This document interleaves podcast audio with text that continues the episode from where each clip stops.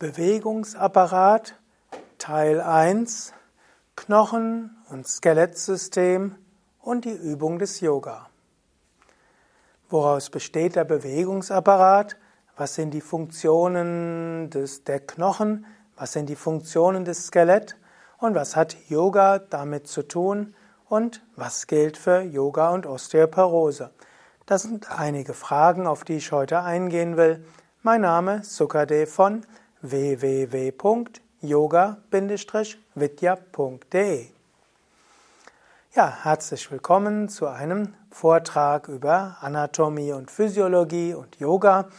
Heute soll es gehen um den Bewegungsapparat, insbesondere um das Skelettsystem und damit um die Knochen. Damit der Mensch sich bewegen kann, braucht er Knochen.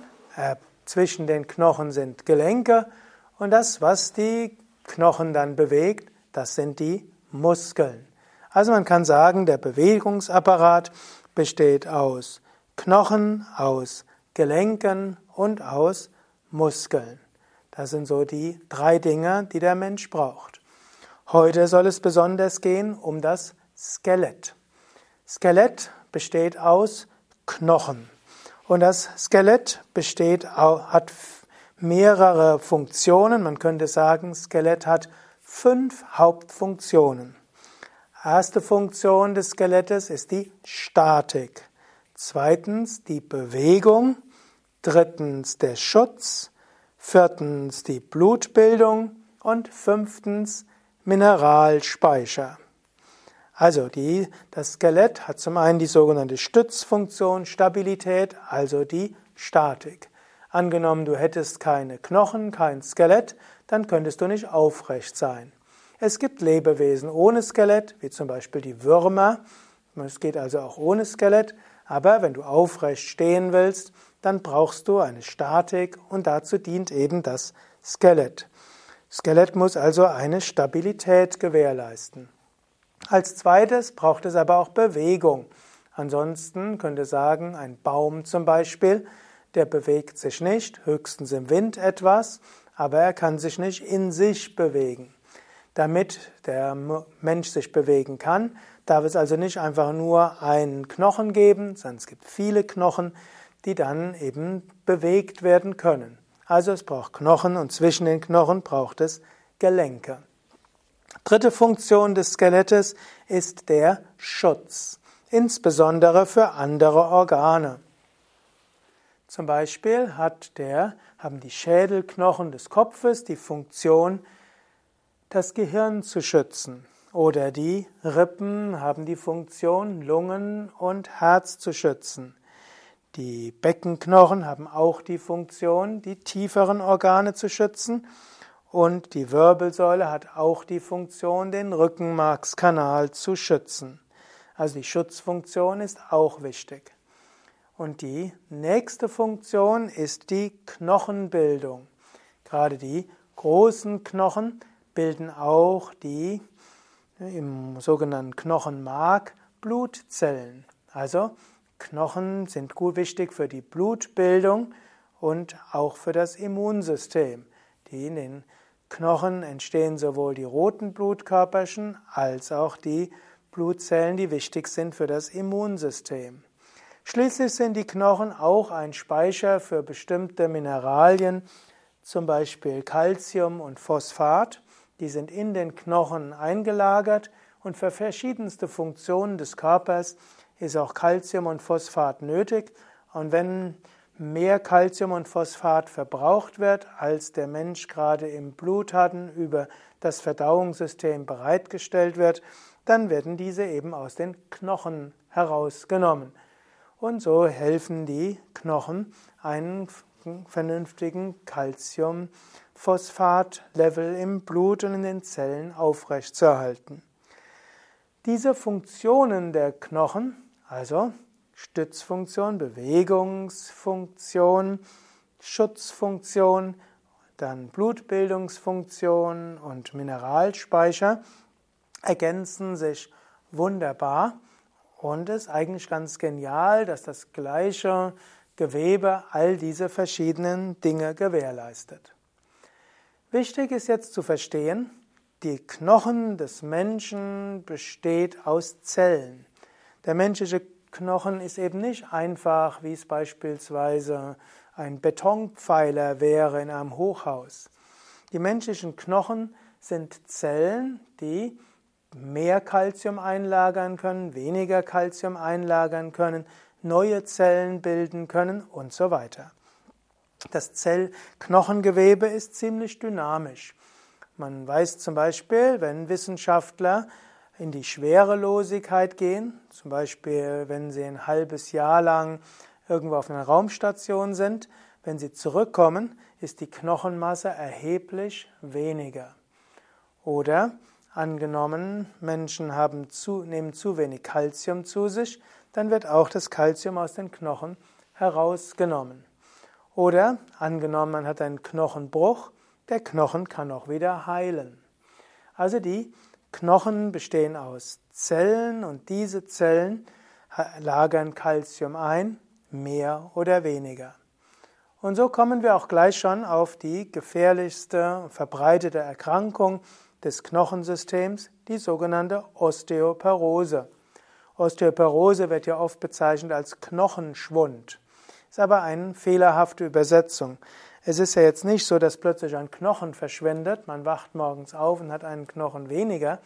Was vielmehr geschieht ist, die Kalziumeinlagerung in den Knochen wird reduziert. Da scheint es eine gewisse genetische Komponente zu sein. Es spielt eine gewisse Rolle, was man gemacht hat in der Teenagerzeit. Hormone spielen auch eine gewisse Rolle. Eine Weile hat man gedacht, dass Ernährung besonders wichtig ist. Eine Weile wurde Menschen gesagt, sie sollen unbedingt Milchprodukte zu sich nehmen, weil da viel Kalzium ist. Dann hat es aber einige Studien gegeben, die gezeigt haben, Menschen, die viel Milchprodukte zu sich nehmen, haben keine geringere Neigung für Osteoporose als andere. Und auch die zusätzliche Gabe von Kalzium in Form von Kalziumtabletten hilft nicht gegen Osteoporose. Was hilft gegen Osteoporose? Hier hilft es, sich wieder bewusst zu machen, der Mensch ist ein Organismus, der sich an die Herausforderung der Umwelt anpasst. Wenn man sein Knochensystem wenig belastet, dann wird der Körper Kalzium aus den Knochen herausnehmen. Er macht es sich bequem. Wenn dagegen das Knochensystem belastet wird, dann wird wieder Kalzium in das Knochengewebe eingelagert. Und damit weiß man, das Allerwichtigste zur Vorbeugung gegen Osteoporose ist Sport und Belastung der Knochen. Im Yoga haben wir verschiedenste Belastungsformen für die Knochen, die alle dafür sorgen, Osteoporose vorzubeugen. Zunächst einmal ist Yoga ein vollständiges Muskelkraftübungssystem. Das heißt, alle Muskeln werden angespannt. Durch das Anspannen von Muskeln zieht dann ja eben der Muskel an den Knochen. Das Krafttraining ist eine Belastung des Knochens, die dazu führt, dass vermehrt Kalzium in die Knochen eingelagert wird. Man weiß tatsächlich, Menschen, die regelmäßig Krafttraining machen, leiden weniger unter Osteoporose als andere. Und je vollständiger dieses Krafttraining ist, umso besser. Die gute Nachricht ist wiederum, wir brauchen hier kein Maximalkrafttraining, wir brauchen kein Leistungskrafttraining. Es reicht eine gleichmäßige Belastung der Muskeln zu haben, die zu einer Belastung der Knochen führt. Das, was ich gesagt habe unter Krafttraining, ist dort eben wichtig. Natürlich heißt das, reiner Schon-Yoga ist auch nicht ausreichend. Zweite Sache, die wir im Yoga machen, was auch eine Belastung der Knochen ist, ist letztlich die Dehnung. Wenn man, einen, wenn man dehnt, zum Beispiel in der Vorwärtsbeuge, dort werden zum einen die Bänder auch etwas gezogen, zum zweiten werden die Muskeln gezogen, das Bindegewebe des Muskels wird gedehnt, gleichzeitig wird auch hier wiederum der Knochen belastet. Auch diese bewussten Dehnübungen sind Belastungen der Knochen, die dafür sorgen, dass Kalzium eingelagert wird in den Knochen. Und das Dritte, was wir im Yoga machen, was vorbeugend ist gegen Osteoporose, sind die besonderen Belastungen durch die Schwerkraft, indem wir auf unterschiedliche Weise stehen. Zum Beispiel eine bekannte Übung ist ja der Baum, der Einbeinstand. Dabei ist doppelt so viel Gewicht auf einem Bein. Und dieses doppelt so hohe Gewicht auf einem Bein bedeutet eine stärkere Forderung der Knochen im Bein, was auch wieder der Knochendichte zuträglich ist. Oder wenn wir, auf den Hand, wenn wir den Handstand machen, dann sind natürlich die Arme und die Schultern Knochen besonders belastet, was dort hilfreich ist gegen Osteoporose.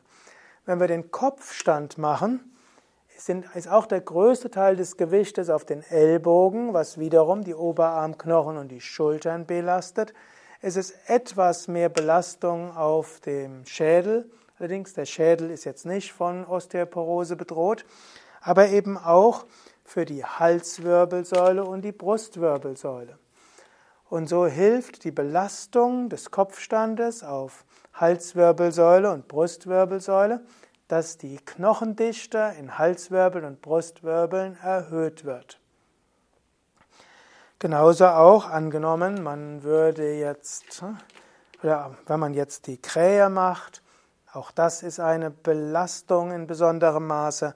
Oder wenn du auf dem Bauch liegend zum Beispiel den Bogen machst oder das auf dem Rücken liegende Boot, Navasana, all das drückt auf unterschiedliche Weisen auf die Knochen und ist daher alles vorbeugend gegen Osteoporose. Natürlich angenommen, du hast schon Osteoporose oder jemand, den du unterrichtest, hast Osteoporose, da muss man natürlich schauen, Belastung ist gut, Überlastung ist nicht gut. Überlastung könnte nämlich heißen, dass es dann einen Belastungsbruch gäbe. Bei fortgeschrittener Osteoporose muss letztlich der Orthopäde und der Physiotherapeut entscheiden, welche Bewegungen gut sind und ein Fortschreiten der Osteoporose verhindern und welche Übungen gefährlich wären. Angenommen, jemand hat fortgeschrittene Osteoporose im Halswirbelbereich, der muss natürlich auf Kopfstand und Schulterstand verzichten in der klassischen Weise. Nicht, dass die Halswirbel dabei zertrümmert werden oder zerbröseln. Oder jemand, der Osteoporose hat, sollte auch keine Übung machen, wo es Sturzgefahr gibt. Denn wir wollen nicht, dass in der Yogastunde sich jemand etwas bricht. Natürlich, ich bin jetzt seit 1980 in Yogakreisen. Ich habe noch nicht gehört, dass jemand äh, Osteoporose bedingt in der Yogastunde einen Bruch, Knochenbruch, eine Knochenfraktur sich zugezogen hätte. Also die Gefahr ist relativ gering, denn es sind ja im Yoga keine Maximalbelastungen, es sind keine ehrgeizige Belastungen und es ist eben auch keine Sturzgefahr, denn Menschen, bei denen die Osteoporose Gefahr ist, das sind ja typischerweise im höheren Alter, wo wir jetzt keine abenteuerlichen Stellungen mehr machen, wo Sturzgefahr wäre. Wir können also hier klar sagen, Yoga ist eine gute Vorbeugung gegen Osteoporose. Natürlich auch insbesondere dann, wenn genügend Kalzium auch zu sich genommen wird, aber bei einer, auch bei einer veganen Ernährung, wenn du dort Vollkorn isst und Hülsenfrüchte und Gemüse, Salate, Obst, dann kannst du sicher sein, dass du genügend Kalzium hast und eventuell könntest du auch deinen Kalziumspiegel messen lassen. Ausreichend Kalzium plus Belastung des Muskel-Skelettsystems ist die beste Vorbeugung gegen Osteoporose. Angenommen, jemand hat schon Osteoporose, ist das sicher als Begleitmaßnahme schon mal wichtig. Glücklicherweise gibt es heute, das Jahr 2018, auch wirksame Medikamente, die gegen Osteoporose hilfreich sein können, in Verbindung mit Körperübungen und in Verbindung mit ausreichend Kalziumaufnahme. Okay, soweit also zu den Knochen. Jetzt vielleicht noch, welche, was sind die wichtigsten Knochen überhaupt?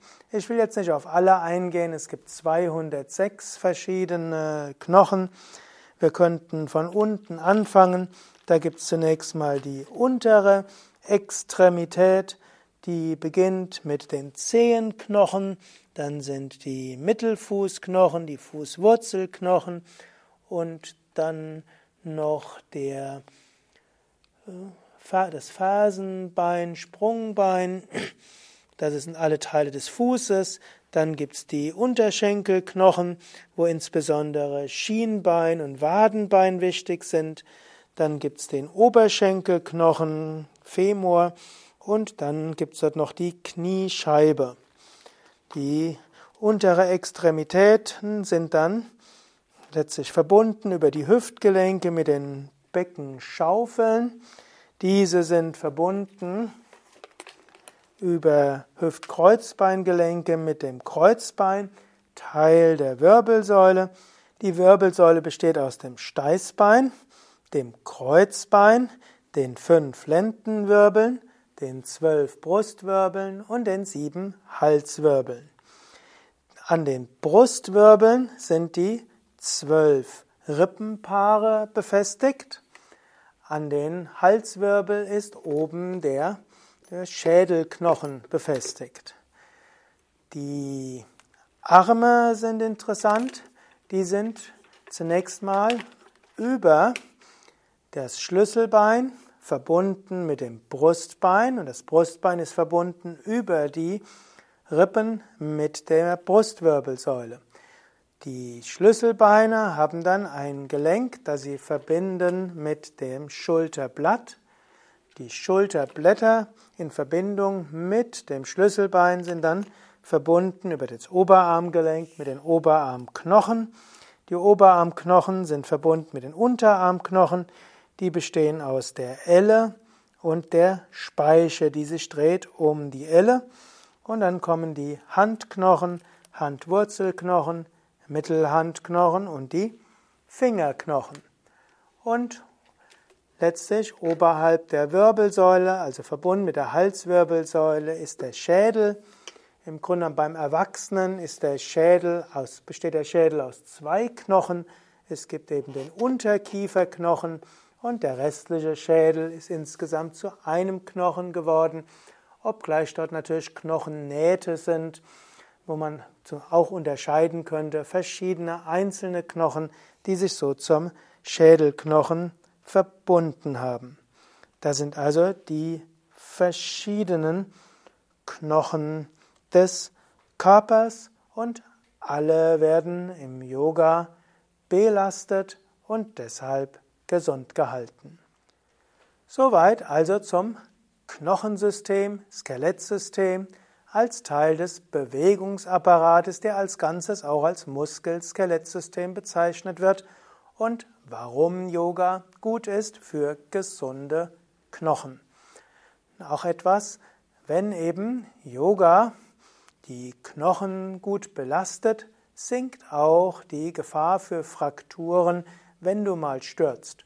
Yoga hilft insgesamt, dass du seltener stürzt, weil das Koordinationssystem besser funktioniert, weil du auch flexibler bist und stärkere Muskelkraft hast.